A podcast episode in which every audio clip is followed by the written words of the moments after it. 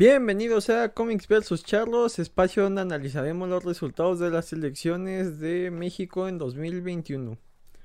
O no, yo creo que no, espacio donde hablaremos de cómics, videojuegos, películas y todo lo relacionado a la cultura popular. Y si queda tiempo hablaremos de charlería. Yo soy Jim. Y pueden seguirme en Twitter como Jim2 y gracias por vernos en YouTube o escucharnos ya sea en Spotify, Google Podcast, Anchor y demás. El número 3 siempre ha sido un número eh, bastante importante dentro de la numerología, ya que por ejemplo en la religión católica representa a la deidad por esta eh, Trinidad, que, son el Padre, el Hijo y el Espíritu Santo. A mí en lo personal, la numerología y todo eso me tiene sin cuidado, pero aprovecharemos esa idea para hablar de tercias o tríos famosos dentro de la cultura popular. Nunca busquen trío cómics porque probablemente les aparezca cosas que no quieran ver, o tal vez sí. Eh, no solo es eh, único en, la religión judeocristiana, también en, otras religiones, por ejemplo en la mitología griega, eh, estaba esta trinidad de, dioses, ¿no? Zeus, Hades y Poseidón, que se dividían el, el Olimpo o, casi casi la tierra, el mar, que, en su momento era muy importante ya que Grecia pues eran islas, y el inframundo, ¿no? Siempre nos hemos cuestionado qué hay más allá de la vida. Y aquí, eh, por lo general, el, formato que utilizamos es hablar primero de Marvel de entrada porque es de lo que sé un poquito más, no es que sea experto, pero sí conozco un poquitín más porque es lo que más he leído. Luego DC y ya luego todo lo demás, pero aquí eh, quiero hacer una diferencia porque creo que el trío más eh, significativo dentro de, de la cultura popular serían los tres mosqueteros que es el libro escrito por Alejandro Dumas o Alejandro Dumas, depende qué tan eh, mamones sean para el lenguaje. Y aquí eh, los tres mosqueteros, lo curioso es que ellos dan el título al libro, sin embargo el protagonista es D'Artagnan. Eh, él, D'Artagnan, conoce a estos personajes que son Athos, Aramis y Portos. Y en el mismo día tiene encuentros con, con cada uno de ellos, acaba retándolos a duelo a los tres y, se dan cuenta de, lo sobrado y prepotente que es el muchacho y la confianza que tiene en sí mismo y cómo eh, trata de, mantener esta idea de, los mosqueteros y rescatar este pundonor. Entonces este, acaba ganándose el respeto de, este trío y por ende lo, apoyan en sus aventuras. Por un lado, Athos es una especie de, de, noble venido a menos que decide unirse a los mosqueteros y conserva cierto aire de, autoridad. Eh, Aramis eh, duda entre seguir su eh, vocación religiosa y, seguir siendo un mosquetero al servicio del rey, que era una especie de fuerza de élite.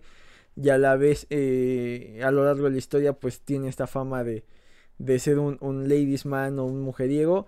Y por último, Portos, que básicamente es como una especie de de Chaca eh, lo describen que, usa ropas así muy exageradas y no muy acorde a la moda de, de esa época en Francia. Y, es el, más gritón y, el menos caballero de los tres, pero supuestamente es como el más fuerte físicamente. Y, juntos tienen aventuras, se han adaptado millones de veces desde eh, películas live action, historietas. Eh, han aparecido en caricaturas como las tortugas ninja, tienen su propio anime que son eh, eh, que es el de D'Artacan. Entonces eh, creo que es el trío más común y, esta idea de, tercios pues siempre hace referencia a los tres mosqueteros. la obra original es complicada de leer porque el formato es que eran relatos cortos que salían a forma en formato de serie en, en el periódico. Entonces si tú te sientas a leer los tres mosqueteros, eh, a veces hay capítulos en los que no pasa nada porque básicamente es eh, Alejandro Dumas haciendo tiempo para que la historia se fuera desarrollando. Entonces, si quieren, denle una visitada, pero eh, creo que es de esos libros que queda más a la imaginación de que son una gran aventura a lo que realmente son. Yo aquí haciendo crítica de un clásico de la literatura donde probablemente los más estudiados me van a linchar de manera impresionante. De ahí ahora sí ya entramos a, materia más eh, de, del estilo eh, cómics versus charlos. Eh, tenemos en Marvel a los Big Three, que tal cual es un nombre más que han recibido por parte de los fans, no tanto por parte de la editorial en sí que son los eh, tres líderes de, los Avengers, que son eh, el Capitán América, Thor y Iron Man.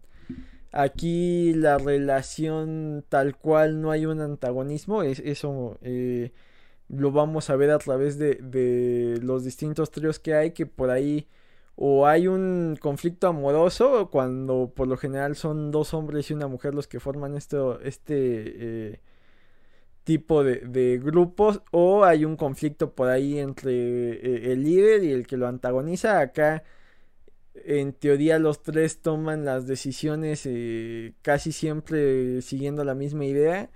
Eh, por eso el, enfrentamiento que hubo entre el Capitán América y Iron Man en Civil War fue tan importante porque contraponías a, dos de los líderes de, de los Avengers Thor en ese momento no participa porque en los cómics estaba muerto. Entonces también fue una manera de, evitar un balance de poder no solo porque es el dios del trueno sino también para eh, no darle la razón ya sea a Iron Man o, al Capi. Entonces eh, muchas veces ellos son los que toman todas las decisiones. Aquí lo triste y curioso es que no se consideraron a otros miembros fundadores como Hulk que Hulk en la historia de los Avengers no es tan relevante, por ahí del número 3 deja de ser parte del equipo y dejarías de lado a la avispa y al hombre hormiga que eh, siempre han hecho menos a, Hank Pym y, por ende pues no está en, la toma de decisiones a veces que tienen estos tres.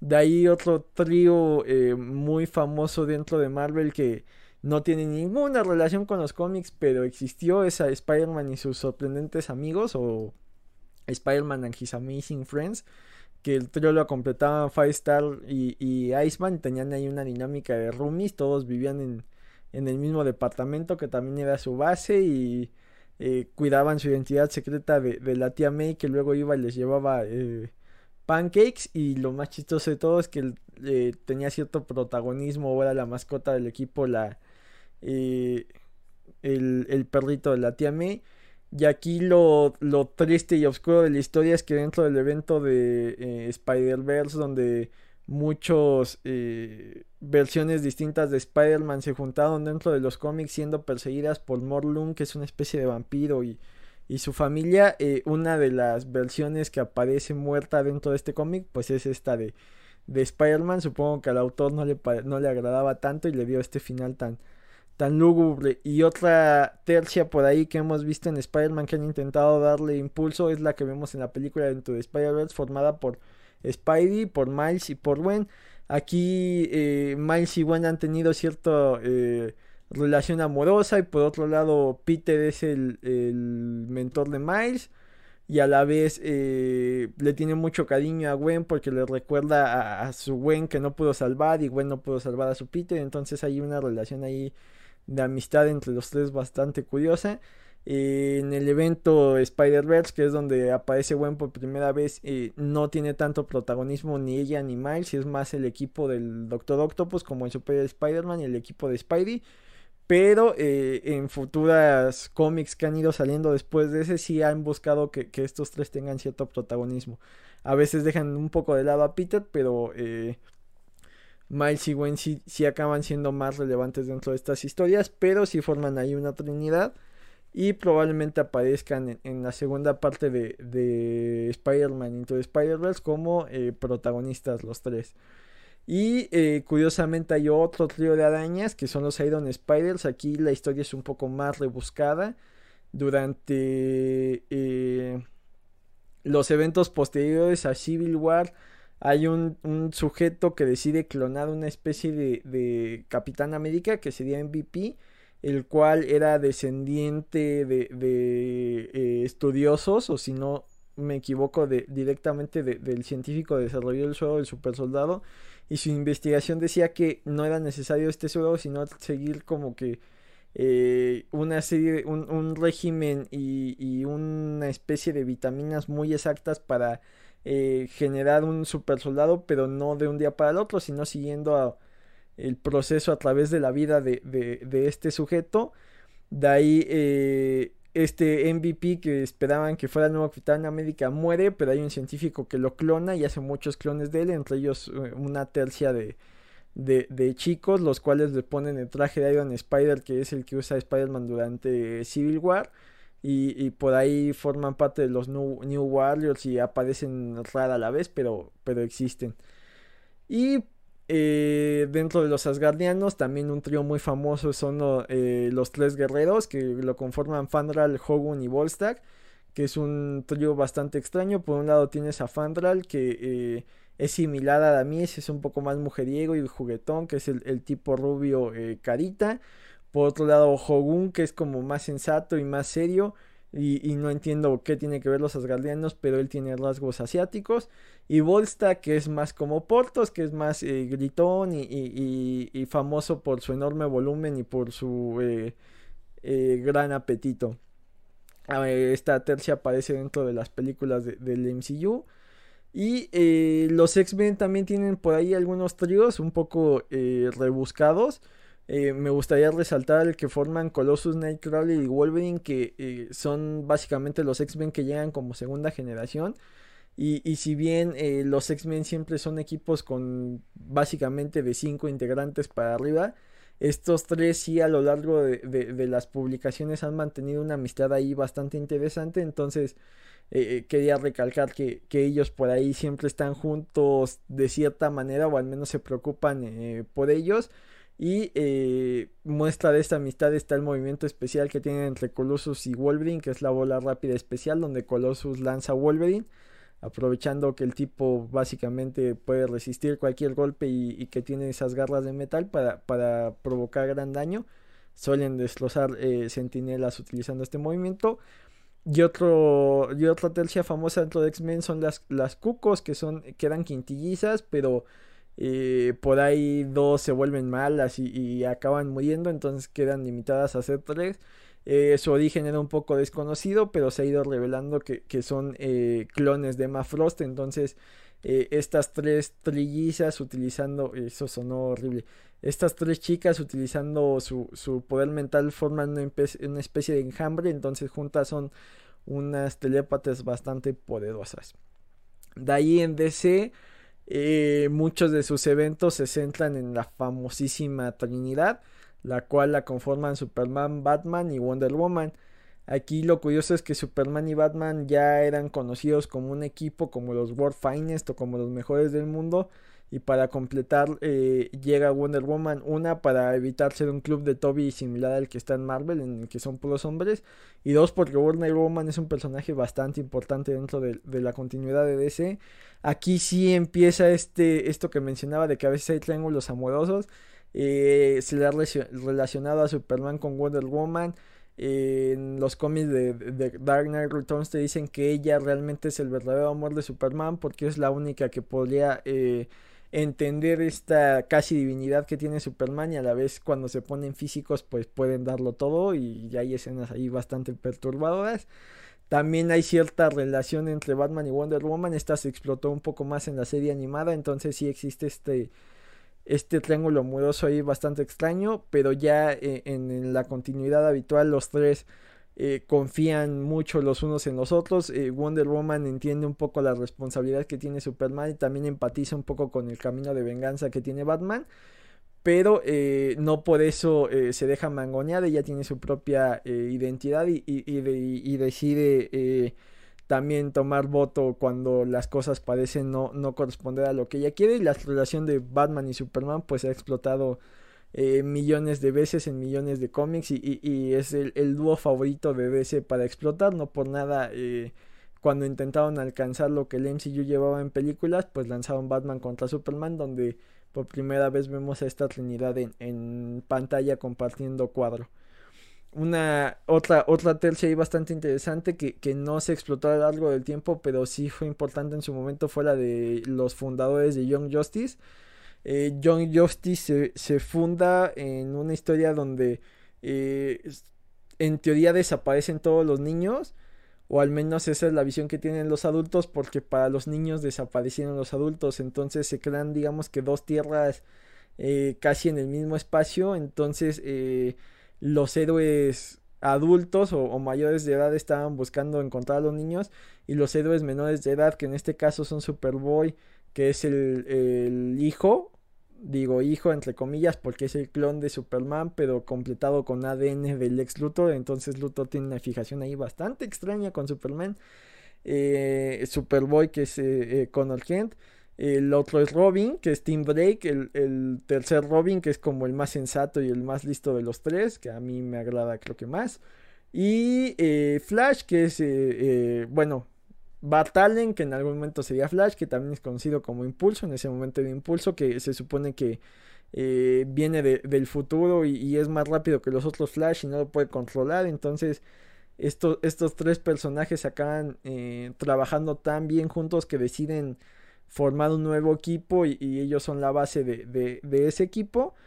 Aquí lo, lo, curioso es que conforme ha ido avanzando la continuidad y, el relajo que hay de Flash y cuál de los Flash está vigente y, esto de la fuerza de velocidad, eh, impulso se ha ido perdiendo dentro de, la continuidad entonces eh, Superboy y Robin sí han mantenido esta amistad a tal grado que cuando Superboy muere Robin decide cambiar el color de su traje para hacerle homenaje a su amigo.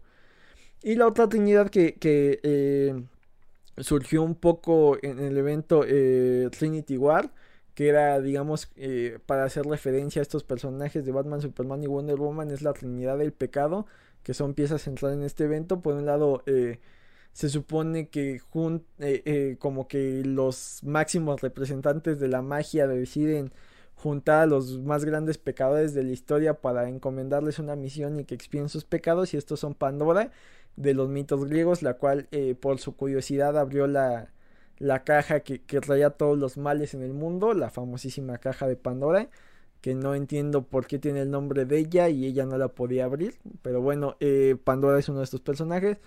El otro es de Phantom Stranger, que dentro de los mitos de, de DC eh, es una clara referencia a Judas Iscariote, porque te dicen que, que, su pecado fue tan grande y como lo tiene que expiar, eh, le ponen 30 monedas de plata alrededor del cuello y le dicen que en el momento en que logra expiarlos todas esas monedas irán desapareciendo.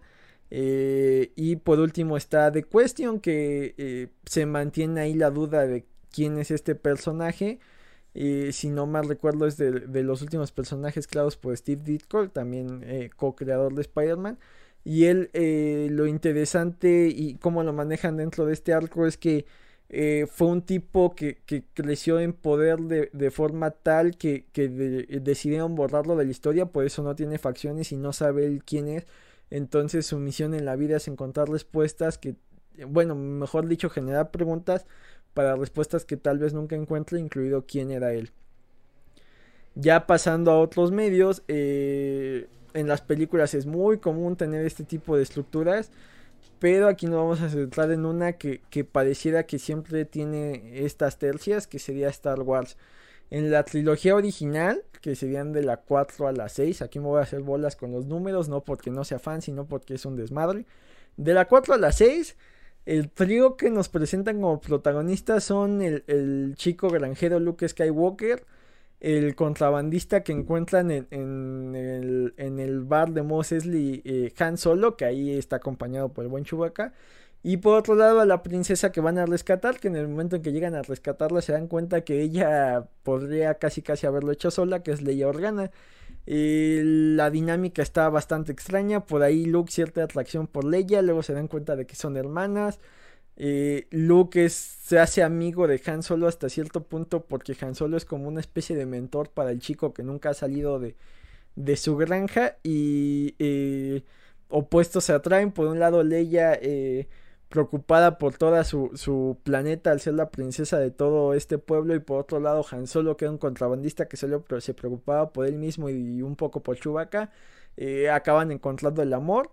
Eh, pero bueno, eh, esta, esta tercia básicamente carga sobre sus hombros el peso de toda la trilogía, ayudados por personajes muy carismáticos como eh, eh, Chewbacca, como los dos droides, como el gran villano visualmente que es Darth Vader, aunque en las películas no hace gran cosa. Y, de ahí, eh, para precuela, se busca repetir esta fórmula con tres personajes, pero aquí la química no se siente tan natural. Eh, por un lado tenemos a Obi-Wan Kenobi, a Anakin Skywalker, padre de Luke y Leia, y a Padma Amidala, que es la madre de Luke y Leia. Aquí eh, la relación que hay entre Obi-Wan y Anakin, entre alumno y mentor y a la vez hermano mayor, hermano menor, creo que en las películas no acaba de verse reflejada, funciona muy muy bien dentro de la serie de Clone Wars. Y por otro lado, Padme dentro de la serie de Clone Wars no es tan pieza central como dentro de las películas. Pero en las películas la, la, la química que hay entre eh, el actor ay, Hayden Christensen y, esta Natalie Portman como que nunca les crees que realmente estén enamorados y, y que su amor sea tan grande como para acabar poniendo de cabeza a toda la galaxia. Entonces eh, esta trilogía funciona medianamente más por Clone Wars. Y eh, de ahí pasamos a la trilogía de Disney, que aquí ya la, la, tercia realmente parece no funcionar.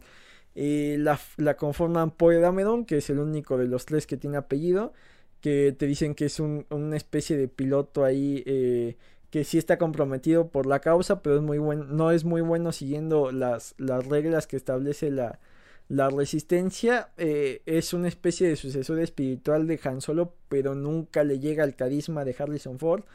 Por otro lado tienes a Finn, que te dicen que es un soldado eh, que decide desertar de la primera orden. Personaje que pintaba para desarrollarse muy bien con esta idea de que eh, es una víctima más de la guerra y que él no quiere luchar, pero acaba decidiendo tomar las armas por una causa buena, no acaba de cuajar la historia y, acabó siendo el, actor casi casi eh, víctima del guion al ser relegado en, la última película.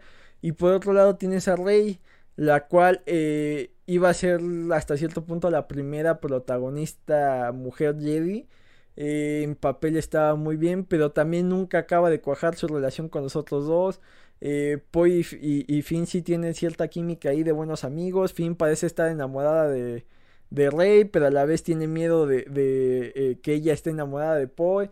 El, el, triángulo y la tensión amorosa que hay nunca se resuelve entre ninguno de los tres. Llega Kylo que está mamadísimo y acaba conquistando a Rey. Y eh, la película en sí, al menos el desarrollo de estos tres personajes creo que queda muy corto y no se acaban ganando el, cariño del público como lo hicieron eh, Luke y, Leia y Han Solo. E inclusive eh, las series ayudan un poco para que también recordemos con cierto cariño a Anakin y a Obi-Wan. Acá no acaba de cuajar y, insisto, no tiene sentido que ella se acabe llamando Rey Skywalker cuando realmente debió llamarse Rey Solo porque una, eh, en la primera Han es como su figura paterna y le agarra cierto cariño. Eh, se, escuda mucho con Leia y, recibe mucho cariño de parte de Leia. Y aparte se enamora de, Ben solo, entonces no entiendo por qué decide continuar con este legado de los Skywalker. Y por ahí eh, en las distintas series y demás de Star Wars buscan que exista esta especie de tercia de personajes, a veces logra, a veces hay más involucrados, pero en, el que sí fue un éxito y que sí hay esta mecánica que funciona y esta química que funciona muy bien entre los tres, es en, en eh, Rogue One, donde esta tercia es Cassian Endor como el, el eh, agente de inteligencia de, los rebeldes que, que, es un poco sádico y un poco eh, cuadrado en el sentido de que la misión es lo más importante y no importa quién sufra. Contra Jean Erso, que no está tan convencida, pero acaba eh, volviendo la causa suya y le devuelve las esperanzas a Cassian de que están luchando por algo que es justo.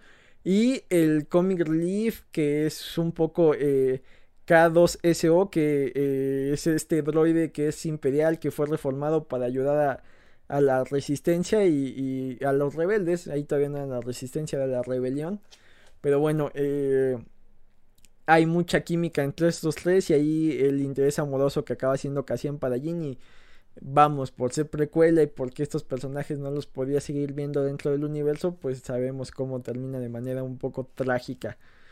Siguiendo con propiedades de Disney, eh, una, tercia que también me parece muy interesante es la que vemos en Piratas del Caribe. Eh, la trilogía original, por así decirlo, formada por el capitán Jack Sparrow, eh, Will Turner y Elizabeth Swan. hay una cierta con, condescendencia y a la vez complicidad entre Jack Sparrow y Will Turner porque Jack se vuelve la ventana al mundo de Will para dejarlo vivir eh, las aventuras que él creía que podía vivir o que él merecía vivir hasta cierto punto, más allá de ser el hijo de un herrero. Y por otro lado, eh, el amor que hay entre Will y, Elizabeth, que parece que es como que muy puro y, y que va a triunfar a pesar de todo, y como Jack siente cierto celo porque él nunca va a sentir algo similar, entonces empieza a confundir y, cree hasta cierto punto que él también está enamorado de Elizabeth. Aquí eh, la, tercia funcionaba también que eh, si bien la primera película es fantástica y la segunda y la tercera ya van bajando de, calidad, eh, ya que Sparrow sin estos otros dos personajes que, que lo controlen y lo contengan, ya no funciona y por ende tenemos una cuarta y una quinta películas que ya son patadas de ahogado para revivir la franquicia donde los productores parecen que, creían que todo funcionaba en, función de eh, funcionaba en función yo aquí siendo eh, un espectro en dialéctica y, sintaxis y demás. Eh, todo funcionaba de acuerdo al carisma que tenía Johnny Depp como Jack Sparrow y parece que no es suficiente para levantar la franquicia, necesitaba de estos dos personajes que funcionaran como contrapeso. Y eh, menciona ahí especial en las películas está la, la tercia formada por Sid, Manny y Diego en la era del hielo.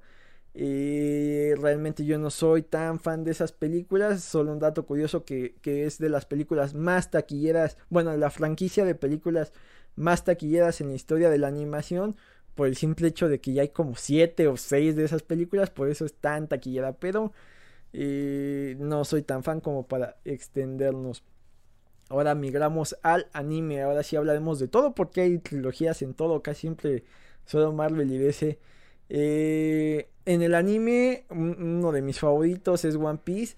Y eh, hay la, tripulación del sombrero de paja. Eh, al menos por, por, una gran extensión de la historia, solo era de nueve integrantes. Y siempre se referían a tres de ellos como el trío de monstruos. Queda marcado, este, queda formado por Monkey D. Luffy, el sombrero de paja, el protagonista. Rodonoa Zoro, el, cazador de, piratas. Y Vince Smoke Sanji eh, Pierna Negra y el cocinero de la tripulación. Estos tres eran los más fuertes de la tripulación. Eh, si bien Luffy confía en toda su, tripulación, eh, casi siempre que se dividían estaba más tranquilo. Si, si alguno de estos equipos estaba, digamos, distribuidas las fuerzas, si, si Zoro o si Sanji estaba cuidando al resto de la, de la tripulación, Luffy estaba un poco más tranquilo y también el resto de la tripulación ahí eh, contraponiendo al, trío débil o como ellos mismos se han hecho llamar, que son Nami, eh, Chopper y Usopp, que ellos consideran que son los más débiles de la tripulación, entonces siempre buscan estar acompañados por alguien del trío monstruoso para no pasar eh, tantas penurias o tener tantos problemas al enfrentar a los enemigos.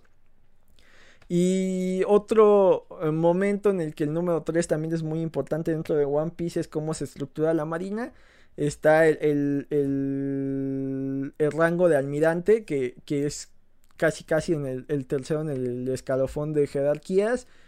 Y son estos personajes que se muestran casi, casi como invencibles al principio de la obra y, que provocaban cierto temor en los piratas.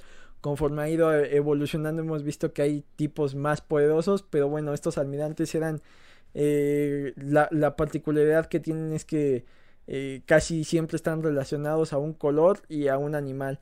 En el caso de eh, Borsalino, que es Kizaru, es su apodo, que significa mono amarillo, él tiene el poder de utilizar la luz y es el único almirante que se ha mantenido a lo largo de toda la cronología de, One Piece, al menos eh, dentro de la historia de Luffy.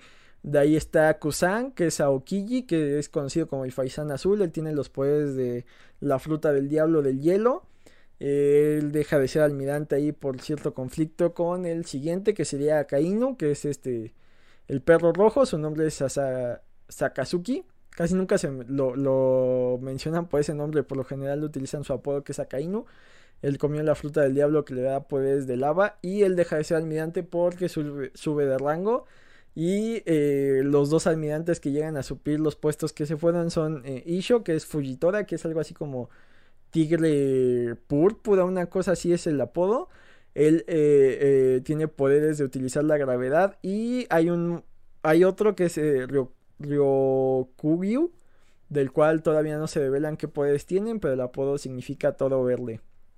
En Naruto y aquí cambiando drásticamente, eh, el número 3 es muy importante porque es la manera en que se dividen los equipos ninja.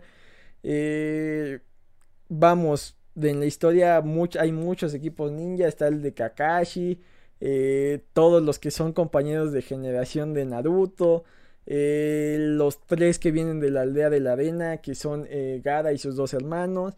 Pero los protagonistas son el equipo 7 que está conformado por Sasuke Uchiha, Naruto Uzumaki y Sakura Haruno. Sí me acordé de los apellidos. Estos son los protagonistas. Hay una rivalidad ahí impresionante entre Sasuke y Naruto. Eh, según Naruto son los mejores amigos. Según yo no se toleran. Pero bueno, él ansía con desesperación que Sasuke regrese. Que es uno de los temas principales de la obra. Y eh, está este triángulo donde Naruto está perdidamente enamorado de Sakura, Sakura está perdidamente enamorada de Sasuke y Sasuke pareciera que está perdidamente enamorado de Naruto. Está muy rara su relación, pero eh, ya en serio, si hay ahí un triángulo amoroso extraño.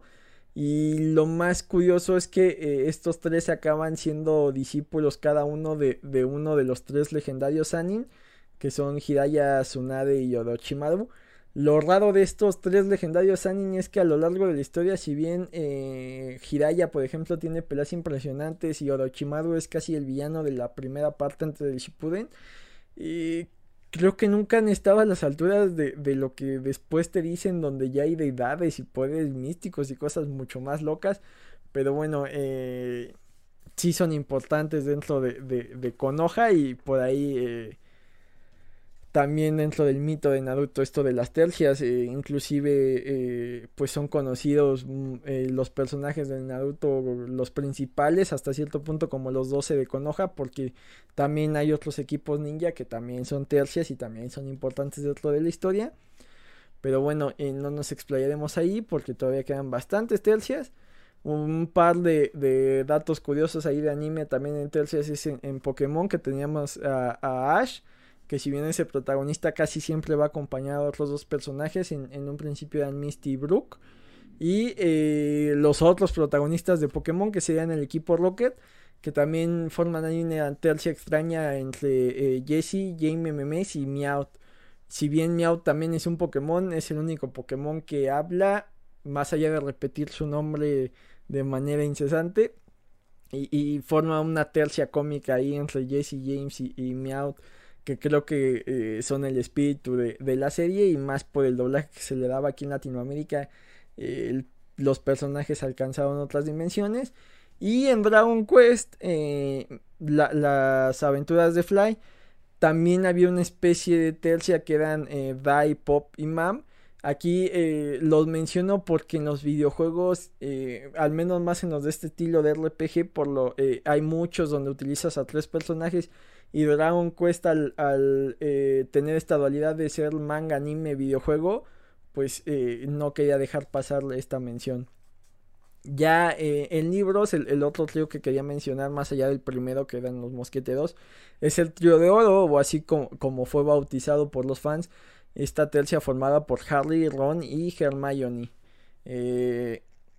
es curioso porque en teoría primero Harry y Ron se vuelven hermanos casi casi de diferentes madres solo por compartir vagón y, y Ron ser como que el primer contacto que no trataba a Harry como una celebridad dentro del mundo mágico.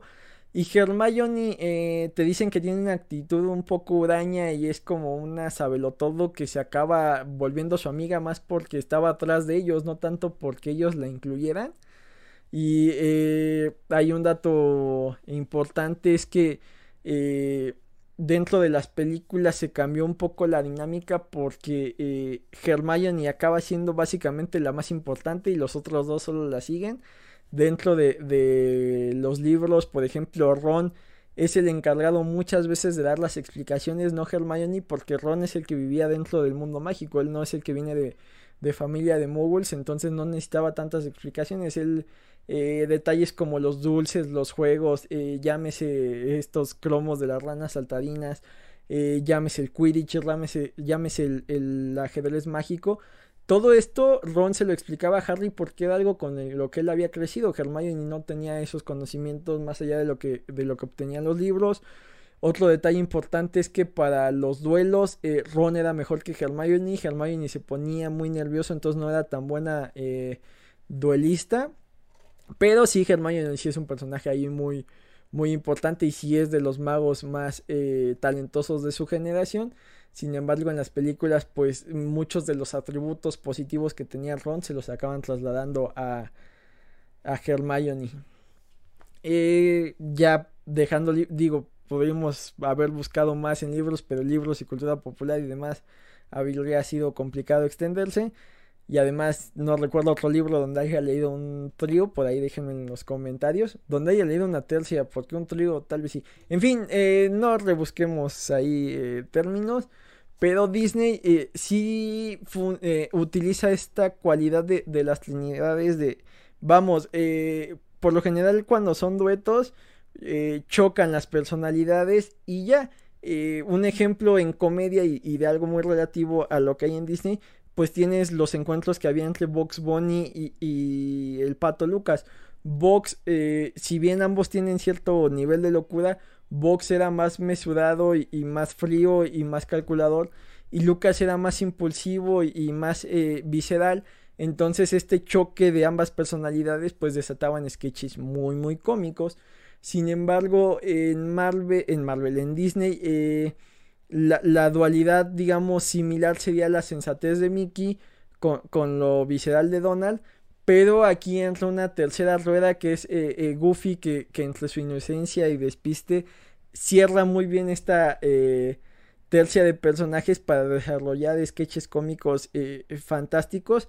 Y, para muestra de, la importancia de esta tercia es que la adaptación animada que tiene Disney de los tres mosqueteros pues utiliza estos tres personajes que si bien no representan a Athos, Aramis y Portos, pues sí hay esa, esa correlación de tríos de personajes. Y otra tercia muy importante dentro de Disney son los sobrinos de Donald. Eh, tienen nombres originales en inglés, pero vamos, todos los conocemos como Paco y Luis. No, no veo tanto sentido mencionar la original que es Huey, Dewey, Louie, una cosa así eh, que tiene más sentido, pero vamos, nos encanta llamarlos Hugo Paco y Luis. Eh, originalmente, eh, dentro de estos cortos animados, básicamente eran intercambiables. los tres eran sobrinos de Donald y básicamente se dedicaban a, molestarlo y de ahí sacaban risas en función de, del temperamento de Donald. Pero ya en la adaptación de, de DuckTales, donde ellos son protagonistas, la adaptación más reciente que se da de hace unos eh, cuatro años exagerando, a cada uno le dan personalidad, ya no son tan intercambiables uno del otro y, la serie eh, funciona de manera fantástica. Y eh, parece que Donald tiene injerencia en Disney y en más cosas de las que nos gustaría aceptar. También él forma parte de los tres caballeros que son él representando a Estados Unidos, José Carioca que es un loro que representa a Brasil y, Panchito Pistolas que representa a México. Él es un gallo. Y estos tres, eh, eh, lo curioso es que ellos son la, eh, los protagonistas de la última película que estrenó Disney durante la Segunda Guerra Mundial, que era una especie de, musical que trataba de, hermanar los estudios Disney con América Latina. Entonces, por, estos, por eso tenía estos protagonistas. Y para los más clavados, en DuckTales vuelven a tener una participación ahí, retomando un poco lo que pasaba en esta película y esta amistad que había entre los tres. Eh, ya en los videojuegos, eh, en los RPGs es muy común que, sean tercias de personajes. Eh, tres de los RPGs que, o, bueno, no es cierto, dos de los RPGs que más marcaron tendencia, o al menos el que volvió loco a toda una generación. Y para muestra tienes las videoreacciones del Smash cuando se introdujo a Sephiroth. Es el Final Fantasy VII y ahí formabas esta, este, eh, elegías a tres personajes que podías utilizar a lo largo del juego para, para enfrentar a Sephiroth y, evitar su, su plan. Eh, una franquicia ya un poco olvidada, pero que también en teoría tenía tres protagonistas, era Battletoads. Estos eran eh, Rush, Seeds y Pimple. Como dato curioso, en el primer juego, en el original de NES, no utilizabas a Pimple, solo a los otros dos hermanos. Y ya en otras versiones sí puedes eh, elegir a cualquiera de los tres. Y también hay una tercia ahí muy curiosa en, en Kingdom Hearts. Kingdom Hearts es un producto bastante extraño donde se mezcla el universo de Disney con el universo de Final Fantasy, dando uno de los mejores RPGs de acción de toda la historia. Y eh, hay tres protagonistas dentro del juego que son Sora, que es eh, este niño muy a lo Final Fantasy que eh, tiene que cumplir con cierta idea de ser elegido para algo. Ahí conforme el juego se va desarrollando te van explicando si sí era o no era el elegido y lo que implica. Pero lo curioso es que ahí lo acompañan Donald y Goofy. Eh, como se colisionan estos dos universos, eh, te dicen que Mickey Mouse es el rey de, básicamente el reino de Disney, por así decirlo, y lo acompañan su eh, jefe de guardias, que sería Goofy, y su mago en jefe, que sería Donald. Entonces, como ah, en la historia desaparece Mickey, Donald y Goofy acompañan a Sora para, para restablecer el orden y a la vez encontrar a su rey. Por otro lado, Sora formaría parte de otra trinidad dentro del juego junto con Riku y Kairi. Riku por ahí sería el amigo estilo Vegeta, que los dos tienen ciertas habilidades y pelean por ver quién es el mejor de los dos y tienen esta rivalidad amistosa que en el juego pues deja a veces de ser amistosa.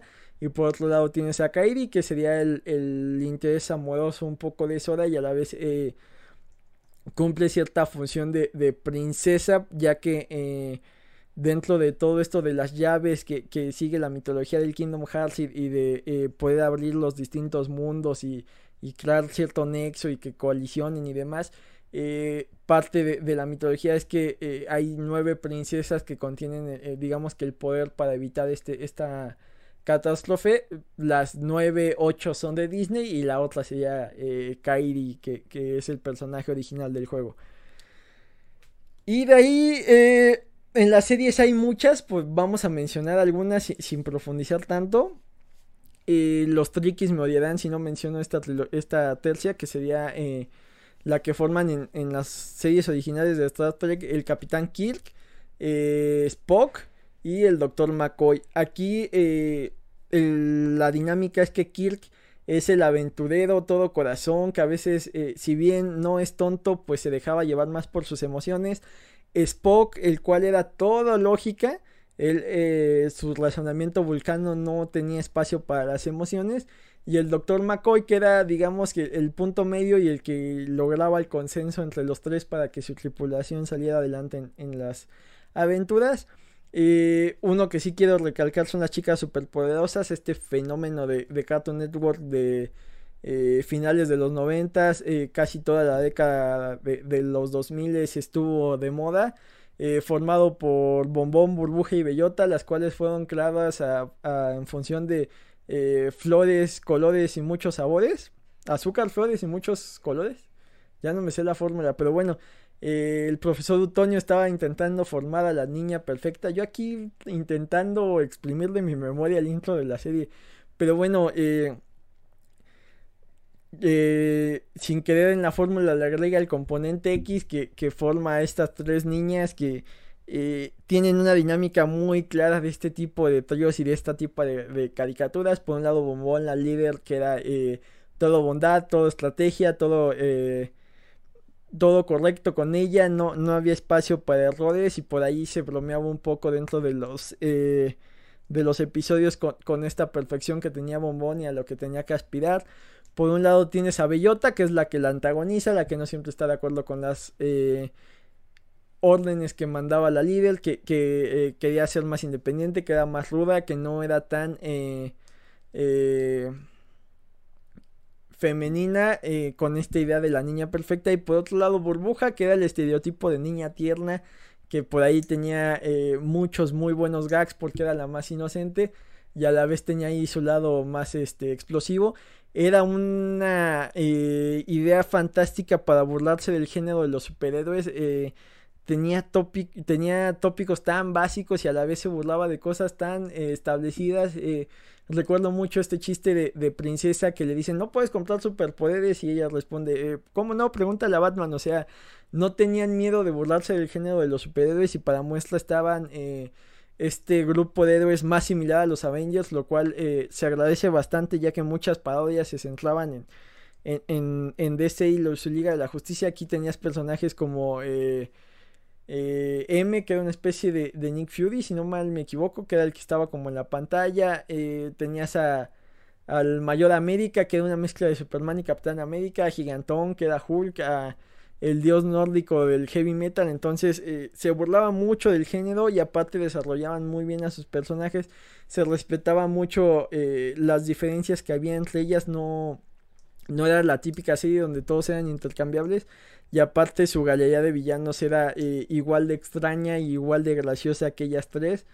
Por ahí se ha hablado que va a haber un reboot live action. No sé qué vaya a pasar. hay rumores de que sí se filtró un guion que destrozaba toda la, mitología que había detrás de ellas, pero eh, creo que al menos la serie animada se puede recordar con cariño y es de esas cosas que se puede revisitar y se pueden apreciar todavía muchos chistes fantásticos que tenían. Eh, forzando un poco la cosa de los tríos están los niños Simpson, que se llaman Bart, Lisa y Maggie.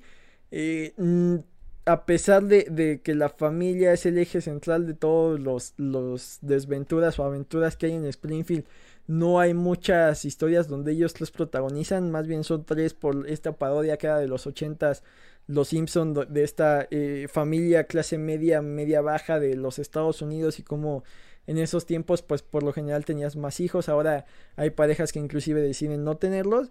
Aquí el, tercero en Discord, el cual eh, forma una especie de trinidad ahí que algunos episodios acaban protagonizando, sería Milhouse, que por un lado eh, quede la aprobación ciega de su mejor amigo Bart y por otro lado está enamorado de Lisa, entonces queda en medio de, ambas voluntades. Eh, Alvin y las ardillas es un trío famosísimo con, con, Alvin, Simón y Teodoro, cada uno con su distinta personalidad, que eh, tenían en común la pasión por el canto, lo cual era rarísimo.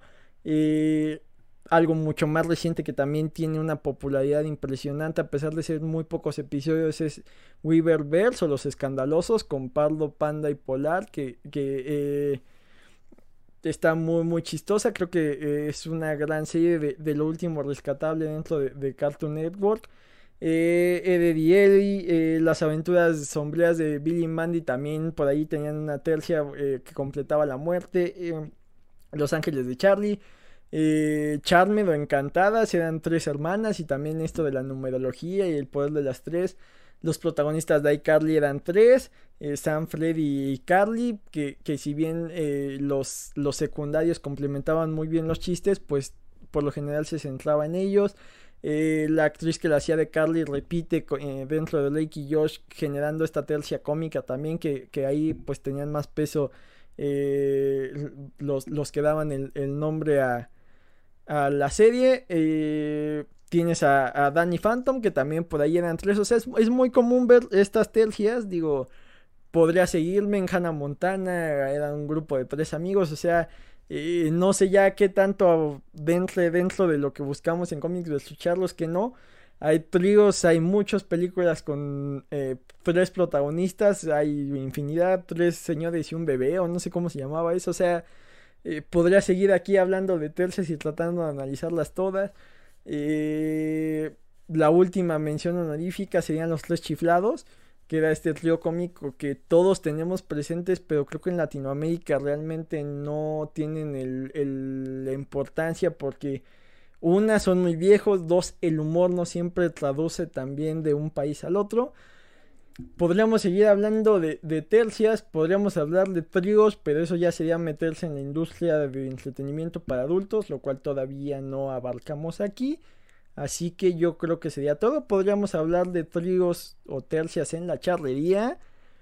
Pero eh, ya hablé bastante y como podrán notar cada vez se hace más oscuro y la luz se ve más extraña. Así que yo creo que por ahí eh, sería... Eh, adecuado terminar ya con esto. Gracias por escuchar y espero que les guste la nueva imagen. No hablé de ello el último episodio. Y aquí que ya me extendí no debía mencionarlo, pero muchas gracias a Monse por eh, esta nueva imagen. Ya se ve mucho más profesional esto. Te lo agradezco infinitamente y sabes que te quiero más de lo que tú me quieres a mí. Cuídense, bye.